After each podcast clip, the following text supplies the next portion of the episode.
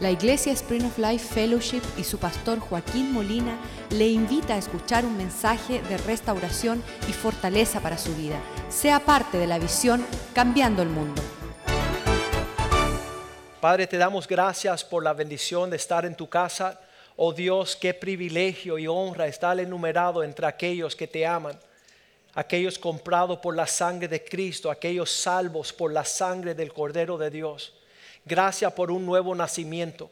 Gracias, oh Dios, por la dicha de poder tener un oído presto a tu voz y a tu palabra, oh Dios.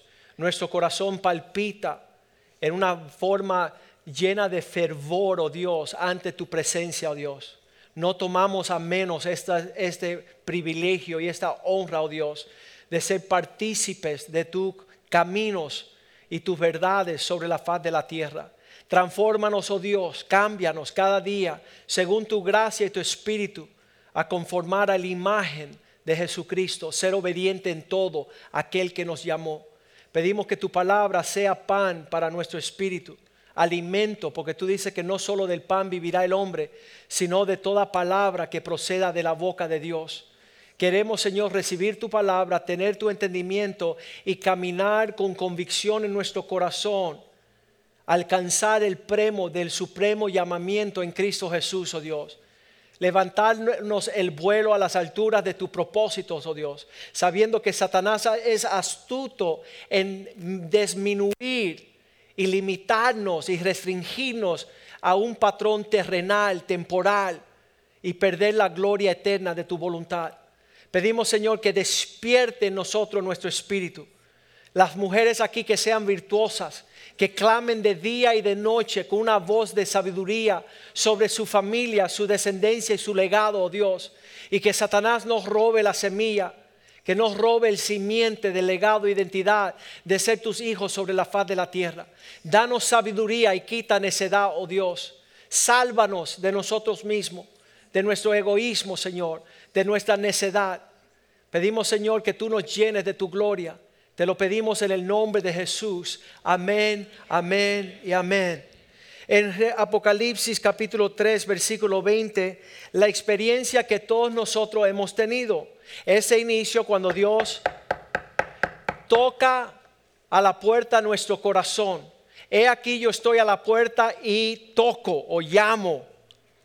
Me acuerdo a los 16 años cuando entré a la iglesia por primera vez y escucho en mi corazón que Dios está tocando, diciéndome, Joaquín, déjame entrar.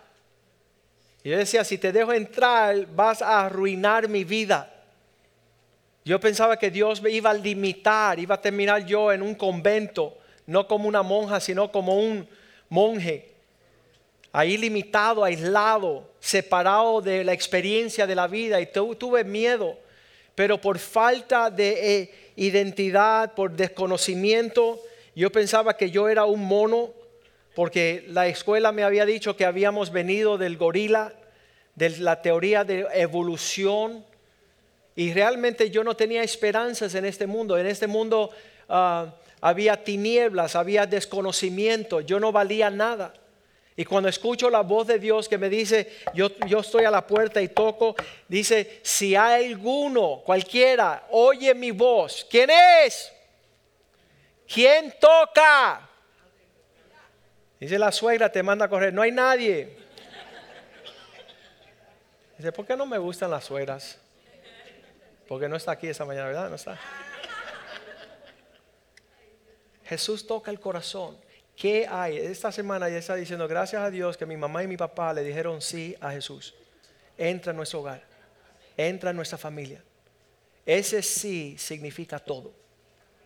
Cuando tú le dices sí a Cristo, significa todo. Qué, qué bendición, qué, qué dicha el poder decir sí, Jesús, lo que tú quieres. Porque lo que Él quiere es mucho por encima de lo que nosotros soñamos. Mucho por encima de lo que soñamos. El que si alguno oye mi voz y abre la puerta, entraré a Él y cenaré con Él y Él conmigo. De este inicio que para algunos puede comenzar hoy. Había un hombre, salgo el viernes a desayunar, un hermano aquí de la iglesia dice, pastor, si tienes tiempo, ah, queremos, queremos tomarme un café contigo, es importante hablar contigo.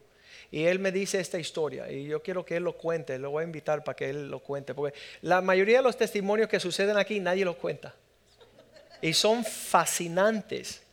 Pero dice, Joaquín, pastor, hace ocho años yo visité a su iglesia. Y dije, no puede ser porque fue el año pasado que te convertiste. dice, no, hace ocho años yo vine y me senté en la tercera fila. Y tú te llegaste donde mí y me miraste a la cara y me dijiste, oye, si no estás en serio, vete de aquí. Dice Clarita, peleando como siempre. No, pues yo no quiero que perderle tiempo a nadie ni que pierdan mi tiempo. Esa es la, perspectiva. Y ese dice, tú me miraste al rostro y cuando tú me dijiste esas palabras, yo estaba siendo infiel a mi esposa. Ella no lo sabía. Hace ocho años. Si tú no estás en serio, ¿qué haces aquí? Vete. Y cuando estás en serio, vuelve. Y él dijo, como mi esposa es una loca, como yo tenía a mi amante y yo no estaba en serio, yo me fui. Y pasaron ocho años. La amante casi me mata. La esposa se quedó aquí en la iglesia orando por él. Estaban separados. Y él dice, casi me mata esa loca. Y yo iba a ir para el infierno. Y yo volví y ahora estoy rendido a los pies de Cristo. Estoy en serio.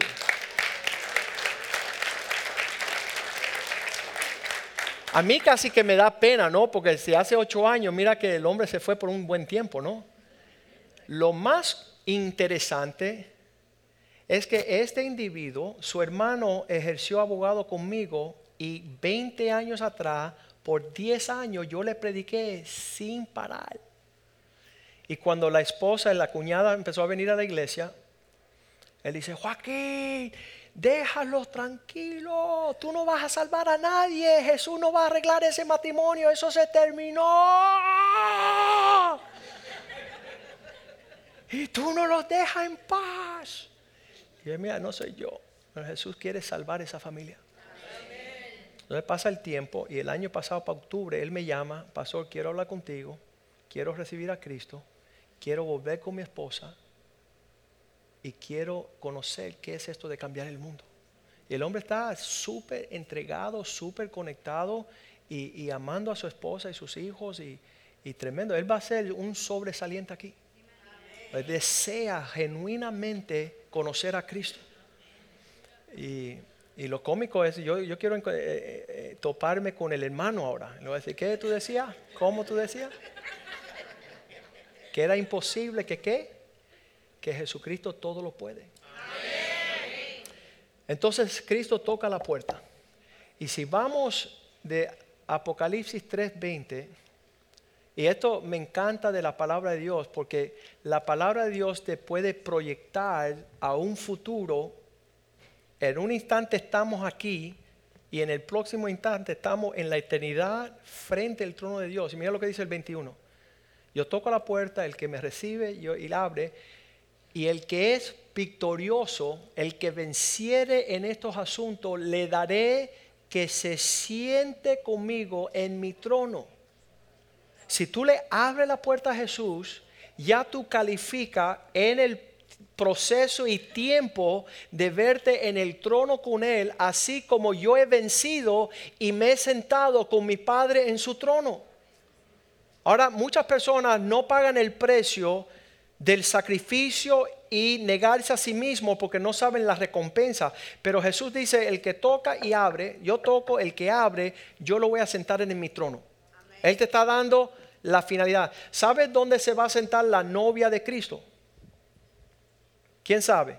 El presidente está casado y él tiene una esposa. ¿Dónde se sienta la esposa? En el trono, ahí al lado. Y eso es lo que Jesús está diciendo. El que es victorioso en estos asuntos, conmigo se va a sentar en mi trono. Ah, para verlo más clarito en Apocalipsis 2, versículo 26, nuevamente nos dice estas cosas. Pero el que tenéis, 26. Al que venciere guardando mis obras hasta el fin, yo le daré autoridad sobre las naciones. Él va a estar sentado, versículo 27, con una vara de hierro. Estas naciones Él las regirá con vara de hierro y serán quebradas como vasos de alfarero, como yo también la he recibido de mi Padre. Yo estoy en el destino de sentarme en el trono de Dios con Jesús, con la autoridad de regir, reinar, autoridad sobre las naciones. Cuando Pablo habla esas palabras en 1 Corintios 6, 2, muchas personas dicen, bueno, ya yo fui salva, eh, Jesús murió por mis pecados y ya yo voy para el cielo. Pero Pablo dice estas palabras, ¿no sabéis que los santos, los cristianos, los hermanos han de juzgar al mundo? ¿Y el mundo ha de ser juzgado por vosotros? Él está escribiendo a una iglesia como esta en Miami, a la iglesia de los Corintios. Ustedes van a juzgar el mundo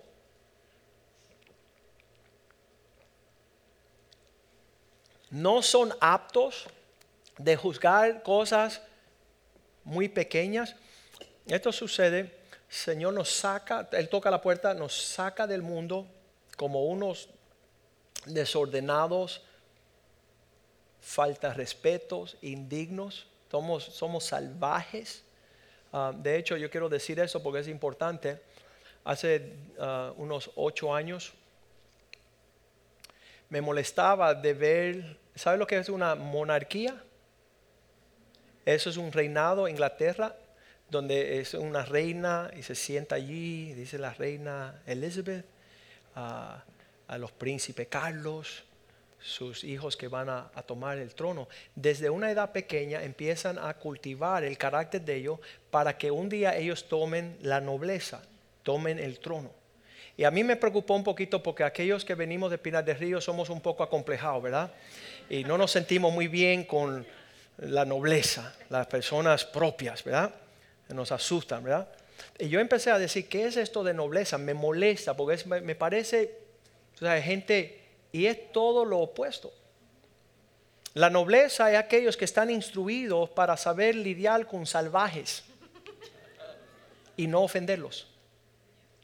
La nobleza es que no ofender a los demás, aunque tú tengas un rango de existencia por encima, tú sabes ponerte una humildad por debajo, por eso todo lo propio, para no, uh, para no asustarlo porque te arranca la cabeza. Entonces todo tiene que ser bien propio y, tú tienes que... estamos siendo nosotros cultivados para tomar un lugar de nobleza. Y no podemos ser indignos o decir yo soy la que mando aquí, papá, porque yo, tú sabes, salte del medio, papito, que voy yo. Nada de la cultura hispana tiene lugar dentro de una cultura de nobleza. Y, por eso es, desde un tiempo chiquito, se supone que nos hubieran tratado con ese porte. Cuando mis hijos tenían tres, dos y un añito, un, dos y tres, lo teníamos escalera, ¿verdad? Bien rapidito. El Señor, una noche yo llego a mi casa y Él dice, mira a ese cuarto. Y cuando yo miro para allá, yo siento el Espíritu Santo, yo decía, ¿qué? ¿Qué me quieres hablar de mis hijos? Dice, respétalos porque son mis siervos. Son mis profetas a las naciones y tú no puedes faltarles respeto. Wow. Wow. Como esos jalones de pelo, esas patadas, esos arrancazos, eso, eh, eh, yo puedo más que tú, siéntate aquí, yo te llevo. Con... No, eso no es de Dios. Eso no crea y cultiva una actitud propia y digna de honra. Y si tú quieres que te honren a ti como padres, ¿por qué tú no honras como hijo? A tu hijo. Y esos son aprendizajes que yo tengo. Estoy leyendo el libro de las éticas, de las relaciones, de la nobleza.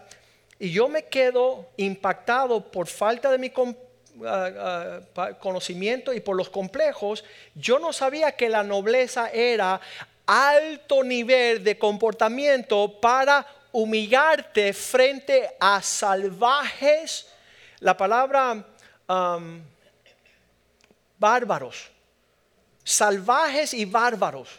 Personas que no tienen ninguna cultura, que no tienen ninguna instrucción y tú puedes relacionarte con ellos para tener una amistad de comunicarte para beneficio mutuo. Eso es lo que significa.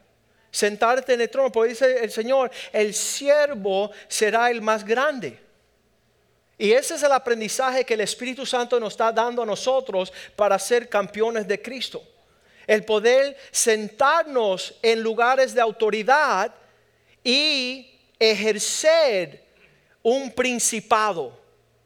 Por eso allá no, no hay lugar para perezosos, para irresponsables, para personas rebeldes, porque el que no se sujeta a la autoridad, ¿cómo va a estar en autoridad?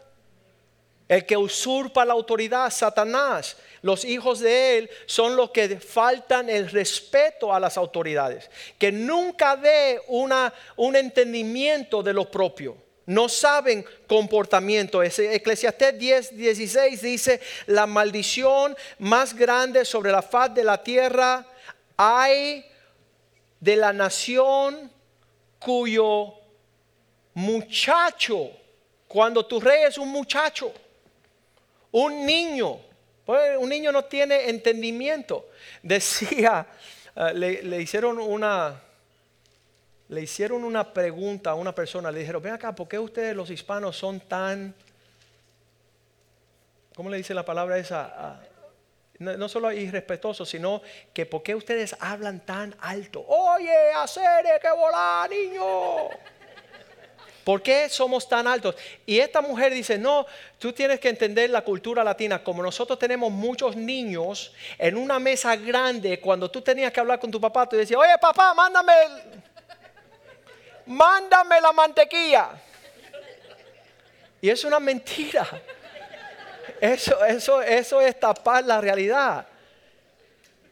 No hablamos alto porque teníamos familias grandes, mesas grandes, y los, americanos y los suizos no tienen hijos, ¿verdad? Entonces ellos dicen, oye, pudiese pasar la mantequilla. No, es que somos unos falta de honra y dignidad. Cuando yo veo el comportamiento, y sabes que somos familia, ¿verdad? Y, y, se sabe que nosotros aquí en la iglesia, oye, Paul, tú, y yo los miro y yo digo, Dios mío, nunca van a poder ministrar en Suiza. nunca, no le van a abrir, no le van a dar visa. Aquí a los musulmanes no dan visa y en Suiza a los latinos no le dan visa tampoco. Llegamos con José Medieros, su esposa Ceci, Jürgen, Sofía, Mauricio. Llegamos a Suiza y por primera vez en la invitación que nos dio Jürgen hace años. Y cuando llegamos allá, en el aeropuerto no se escucha nada. Oye, aquí en Miami, ¡ay, apúrate! ¡Quítate! ¡Ay, papá y mamá! ¡Te quiero, papito! Y allá en Suiza, ni un grillo se escuchaba. Y yo y Mediero decíamos, no vamos a dañarle el ambiente a esta gente todo calladito, todo en orden, ni los carros. ¿Cómo se llama esa, la, parte de afuera? El muffler, eso es en inglés, el tubo escape. El tubo escape aquí en Miami. Y allá en Suiza. Entonces Dios está introduciéndonos a nosotros a que no seamos muchachos que no seamos unos prepotentes. Oye, tú no sabes quién soy yo. No, ni quiero saber. Ya con esa presentación, vete a la casa de tu madre. Vete con tu abuela. ¿Cuál es el comportamiento de personas que Dios está transformando a ser campeones? ¿Con qué dignidad estamos representando el reino de Dios? ¿Cuál es nuestro porte? Estos príncipes que banquetean, oye, qué tremenda palabra, banquetean de mañana. El relajo lo formamos en la mañana. Ni siquiera tenemos un día de trabajo, de sacrificio, de, de dolor para heredar un banquete. No, dame lo mío ya. Dame lo mío ya. Es una falta de paciencia, un, un celebrar antes de tiempo, un hablar antes de tiempo un comportamiento que no es debido a aquellos que están siendo llamados al trono. Entonces, en esta invitación donde Él toca la puerta para sentarnos en el trono de Dios, dice allá Mateos 10, 40, e, es una relación, bien rapidito para terminar ya mismo, um, esta relación que Dios está tratando de de que sea una realidad para nosotros llegar al trono de Dios, Jesucristo delinea todo lo que es el que de vosotros recibe, el, el, que a vosotros recibe, me recibe a mí. Tenemos a Jesucristo en un lugar de las alturas de Dios representando al Dios el Padre. Él fue fiel en todo su llamado para representar la realidad de Dios. Dice la Biblia en Colosenses 3:11 que Él es la imagen del Dios invisible. Siendo la imagen del Dios invisible, 3:15 vamos a poner.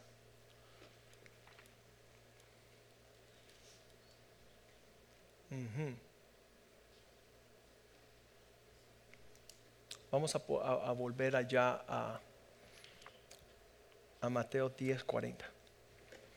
Al que de ustedes recibe, me reciben a mí. Nosotros representamos a Cristo. Cuando yo voy a las naciones, yo no llego como Joaquín Molina. E, eso no es lo que está abriendo las puertas. Lo que abre la puerta, aquí viene un hombre que toma a Jesucristo en serio. Y eso ahora las personas no solamente me invitan, pero se sientan a escuchar. Polonia. Yo nunca había estado en Polonia. Ellos me invitan no porque soy Joaquín Molina, ni siquiera porque escribo un libro, sino porque fue una referencia de una persona que dicen, este toma a Dios en serio, él, él honra a Cristo. Estamos volviendo ahí a Mateo 10:40. Jesucristo establece que el que recibe, nos recibe a nosotros, recibe el que nos envió y el que me recibe a mí, recibe al que me envió. Ahí está Dios, está Cristo, está usted y está el que lo reciba usted. Ah, entienda que estos son diferentes ámbitos de existencia. Primero está Dios, que envía a Jesucristo, que nos envía a nosotros, aquellos que nos van a recibir. Son diferentes etapas. Si usted no se sabe relacionar en cada una de esas etapas, usted termina con el llamado de Dios sobre su vida.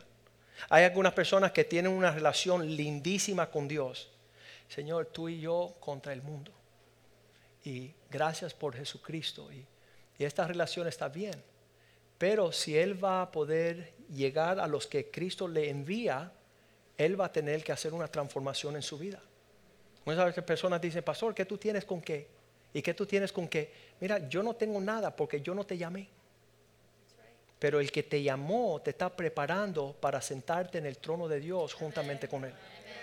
Y Él no se va a sentar con cualquier idiota.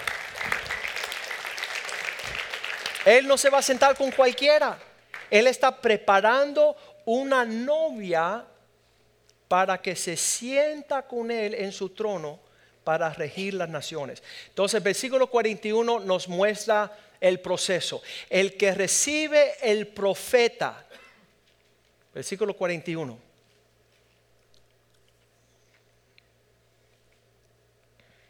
Mateo 10, 41. Me tienen que hacer un poquito más rápido allá. Yo sé que las computadoras hoy día son lentas. El que recibe un profeta, ¿qué significa eso? Uno que viene con el mensaje de Dios a tu vida.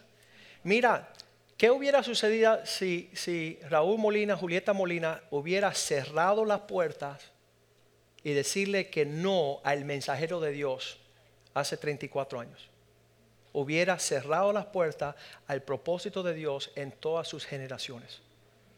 Entonces, el que recibe a un mensajero de Dios por causa que es profeta, por causa que es mensajero de Dios, recibe recompensa galardón de profeta recibirá. Ayer me estaba hablando Gerardo, me decía, pastor, tú no sabes cómo lo que tú traíste a nuestra vida amplió el camino para mi descendencia.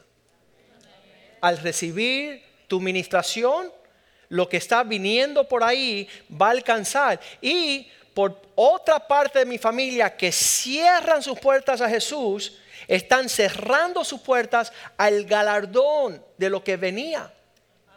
El que recibe el profeta, el profeta es un estado de autoridad mayor, por cuanto es profeta, recibirá galardón de profeta. Y el que recibe a un justo, ahora ese no es un profeta aquí arriba, sino ese es un compañero, colaborador, obrero en Cristo, el que recibe un justo, por cuanto es justo, recompensa de justo recibirá. Una relación por encima, sé tener una autoridad en el cielo, sé tener un, ¿cómo le dicen eso? En, en inglés se llama peer, en español un compatriota una persona que va a tu lado como un amigo. No está por encima de ti, pero está a tu lado. Y dice que dos es mejor que uno. El que no sabe formar equipo nunca puede cumplir el propósito de Dios. Dios nos puso aquí en equipo. Juntos vamos a poder ser mucho más que lo que cualquiera persona singular alcanzará. El que recibe el justo por cuanto es justo, recibirá recompensa. Relacionarme con eh, la persona dice, oye, ¿por qué ustedes en la iglesia tienen ocho pastores? Porque somos hombres juntos de hace 20 años que vamos a cambiar el mundo. No nos interesa hacer algo singular, independiente, separado, aislado. Versículo 42, no solamente el profeta, el justo, y cualquiera de que, que de a uno de estos pequeñitos, los que están debajo de ti, le otorga un vaso frío de agua solamente por cuanto es discípulo, de cierto os digo que no perderá su recompensa.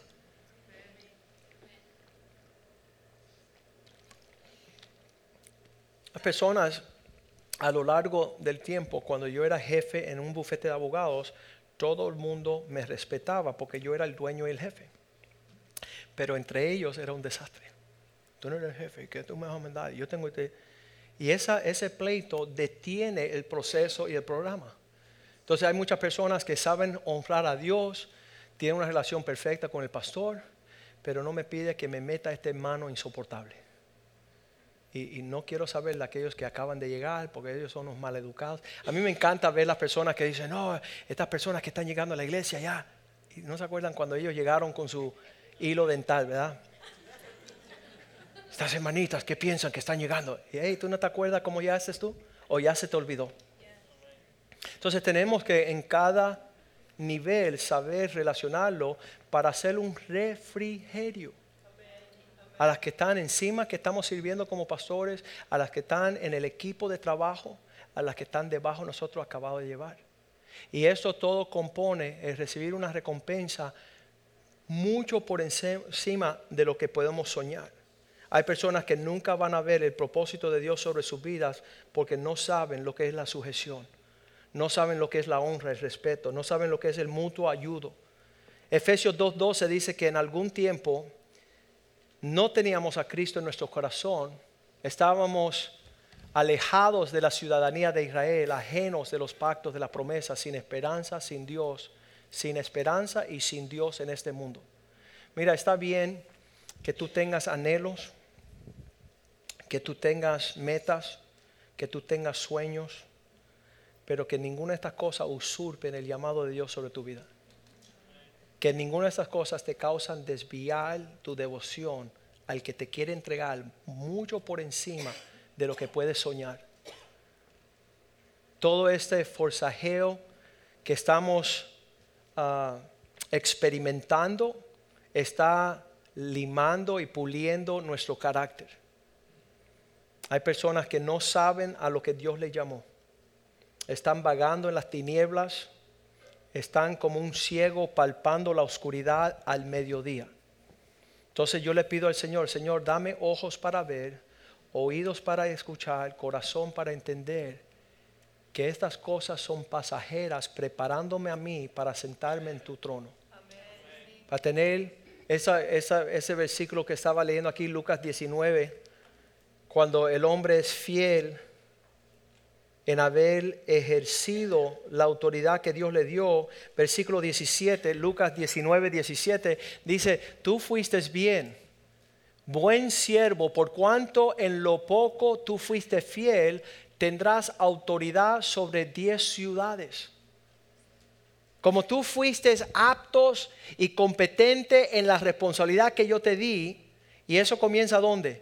En tu casa.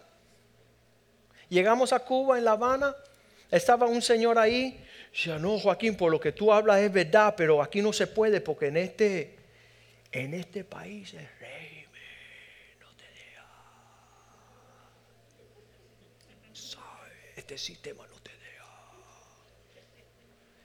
Y le dije, mira, Señor, cuando tú cierras la puerta de tu casa, dentro de tu casa es el sistema y el régimen tuyo. Y como tú no estás ejerciendo tu autoridad como padre de familia sobre tu esposa y tus hijos, entonces el reino de Dios no se establece ahí.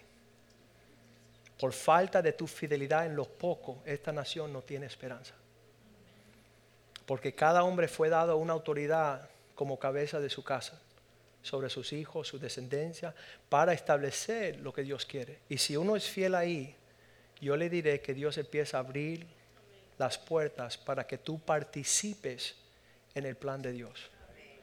Cada vez que nos invitan a una nación y nos tratan como dignitarios, como noblezas que traemos la representación de un reino eterno, un reino de paz, de gozo, de justicia. Están viendo esa paz, ese gozo, esa justicia en nuestras vidas, en nuestras finanzas, en nuestra mayordomía. Eso empieza a abrir brechas donde tú tienes autoridad. Dice, fuiste fiel en lo poco, te pondré sobre diez ciudades. Y las personas que me están escuchando quizás esta mañana, necesitas iniciar en su propia casa el reino de Dios, respetando la autoridad que Dios ha establecido a tu esposo, representando esa coheredera, porque mi esposa no solamente está sujeta a mí, sino es mi compañera de guerra, es la que está a mi lado, fiel, hombro a hombro, de más de 22 años peleando las batallas del Señor, y después nuestros hijos debajo de nosotros recibiendo el refrigerio de una autoridad que no es abusiva, que no es impuesta.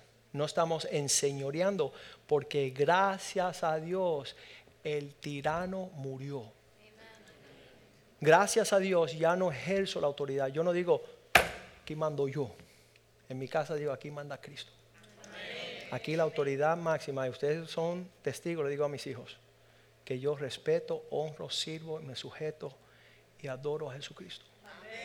Entonces, en esas relaciones de tener personas por nuestra encima, profeta, hombres justos y los pequeños, somos un refrigerio de nobleza y éticas dignas para ser confiado del trono de Dios hacia donde vamos. Vamos a ponernos de pies esta mañana.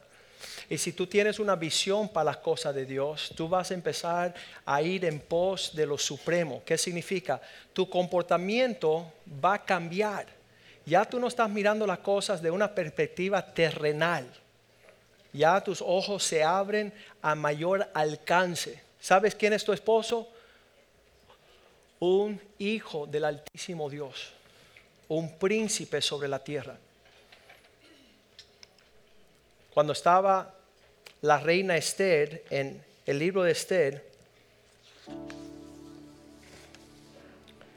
capítulo 8, versículo 4,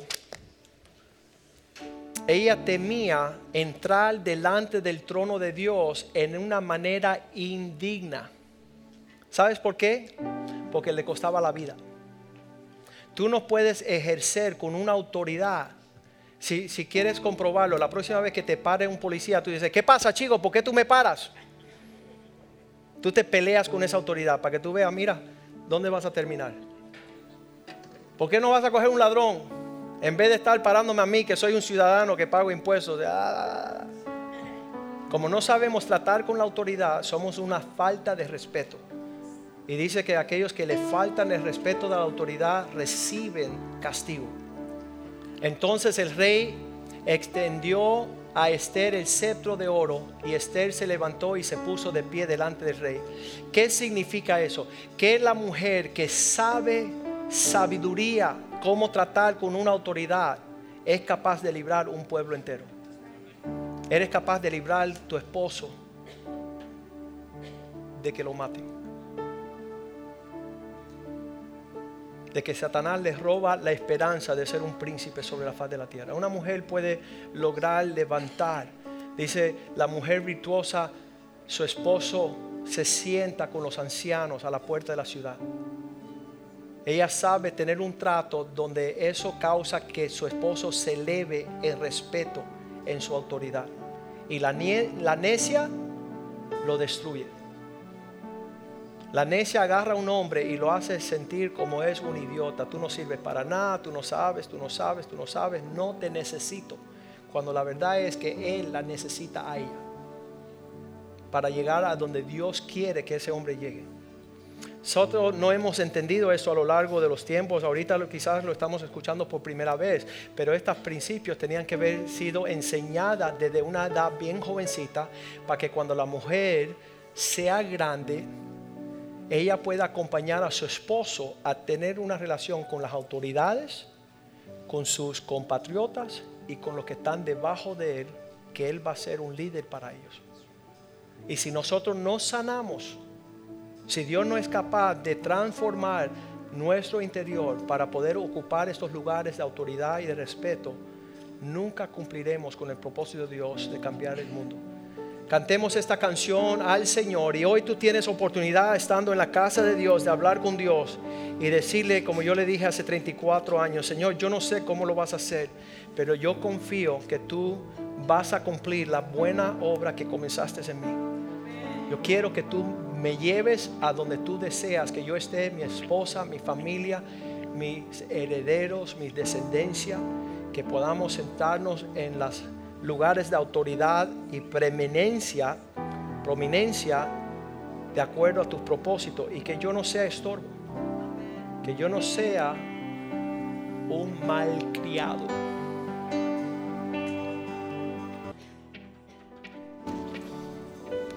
Esta semana, en lo que estábamos en Orlando, conocí un joven.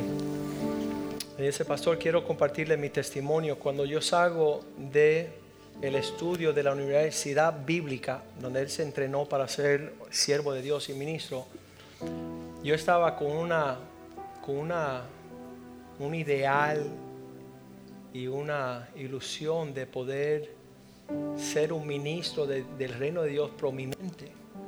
Y cuando estoy graduándome, el Señor dice, quiero usarte en una forma especial, pero necesitas rendirme 10 años, los próximos 10 años, lo único que quiero que tú hagas es ser recepcionista en la iglesia recibiendo las llamadas de teléfono. 10 años. Mauricio, se te ofrecen ese trabajo que tú dices. No, pastor, yo tengo mi vida, es muy valorosa yo no puedo disponer de 10 años de, estar sentado ahí aburridamente cogiendo el teléfono con un título universitario. Imagínate qué van a decir la gente. Pero este joven con la astucia y la fidelidad de querer ser un siervo en verdad y servir, dijo, está bien Señor, estoy dispuesto a sentarme 10 años, el, el recepcionista de la iglesia y coger el teléfono. Y él me estaba contando este testimonio porque ahora ya lleva 15 años que él se graduó y ahora está, um, él dice, todos esos 10 años yo no supe lo que Dios me estaba haciendo, pero me estaba entrenando para tomar las llamadas y hacer las llamadas a los hombres más ricos del mundo. Y él representa a la compañía de alguien que se llama Randall Wallace y Mel Gibson, que hicieron la película Braveheart y Secretariat. Y los contratos de él ahorita son de 5 millones de dólares. Y él dice, yo estoy disfrutando un éxito y una prosperidad porque Dios puede confiar en mí. Y eso es lo que estamos hablando. Personas que Dios quiere entregarle una herencia grande, pero no pueden a menos que desarrollen un carácter íntegro, real. Y, eso es lo que Dios está hablando esta mañana. Toco la puerta si tú me abres el comienzo de que yo te pueda sentar en mi trono para ayudarme a gobernar las naciones, juzgar los pueblos. Ah, la palabra juzgar es trazar una línea de bendición, donde tú dices, de aquí para allá Dios no bendice, pero de aquí para allá sí Dios está. Dios está presente y Él respalda. El dominio habla, donde Él toma su reino. Entonces, eso es la iglesia. Comienza en la casa con nuestra relación con nuestra esposa, con nuestros hijos. Se incorpora en la iglesia, donde nosotros decimos en la iglesia, el que no sirve, no sirve. El que no sirve a sus hermanos acá no va a servir los polacos en Polonia, ni los suecos en Suecia, ni los noruegos en Noruega. No podemos porque nuestro e-, egoísmo no nos permite, tiene que ser que yo esté haciendo lo que yo quiera, cuando yo quiera, como yo quiera, y yo, y yo, y yo. Y no se trata de yo, se trata de Él. Padre, te damos gracias esta mañana por escuchar tu palabra. Estamos en el lugar correcto, escuchando el mensaje correcto. Un día estaremos delante de tu trono y vamos a tener que dar cuenta por cada palabra que salió de nuestra boca por cada hecho que sucedió en la tierra, con cada tiempo, talento y tesoro que depositaste en nuestras manos. Pido por las esposas aquí que son mayordomas, oh Dios, de los recursos, los talentos de su esposo, que no sean necias para destruir ese hombre, en una dirección de tinieblas, en una dirección que no sirve al reino de los cielos. Él fue llamado a ser un príncipe entre tu pueblo y no un payaso entre la oscuridad. Llena esa familia, oh Dios, de tu espíritu. Que ellos sirvan en la casa de Dios. Que ellos sirvan a Cristo y sirvan las naciones con los talentos que tú has puesto en ellos.